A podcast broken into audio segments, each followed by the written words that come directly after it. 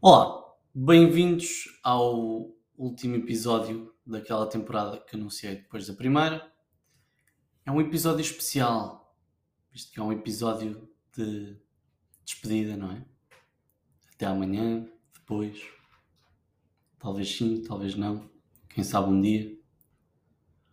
Optei por mandar meia dúzia de palavras para o ar para começarmos com este tema. Hoje passei por um post com uma marca com o nome de uma pessoa. Isto revela se calhar algum egocentrismo para quem a fez, mas no fundo também é sinal de riqueza para quem a compra. Não acha? Eu acho. Pelo menos pensei nisso.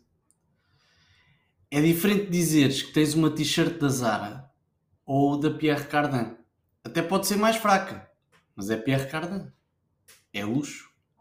Pergunto-me se isso também acontece com as batatas fritas. É mais prestigioso comer as batatas fritas da Ruffles ou caseiras da Dona Antónia? Parece que não tem o mesmo impacto que a t-shirt. Mas se falarmos de chocolates, a história já é outra. Queres um chocolate Milka ou um snack ao chocolat de Pierre Hermé? Não sei bem se é assim que se diz. Também deve haver aqui alguma hora à volta dos Pierres. Se calhar nem tanto a ver com a marca, mas com o facto de chamares Pierre.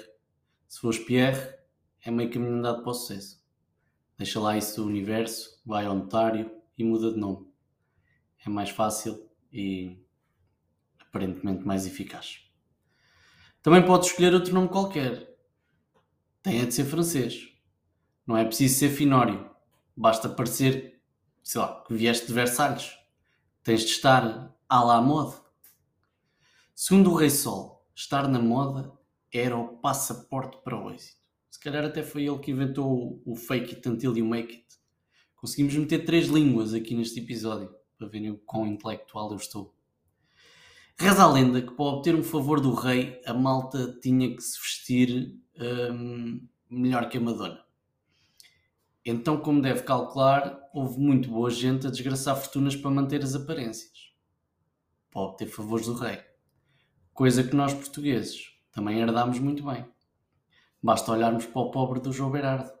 À pala dos luxos, acabou só com uma garagem. Coitado.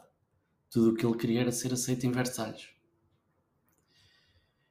E é isto. Sim, de repente não tenho mais nada para dizer. Deixo com. Deixo-o ou deixo-a com esta mensagem de Natal. Se não tem dinheiro, mas quer ser rico, é possível. Com a caixa, com certeza. Aquele abraço.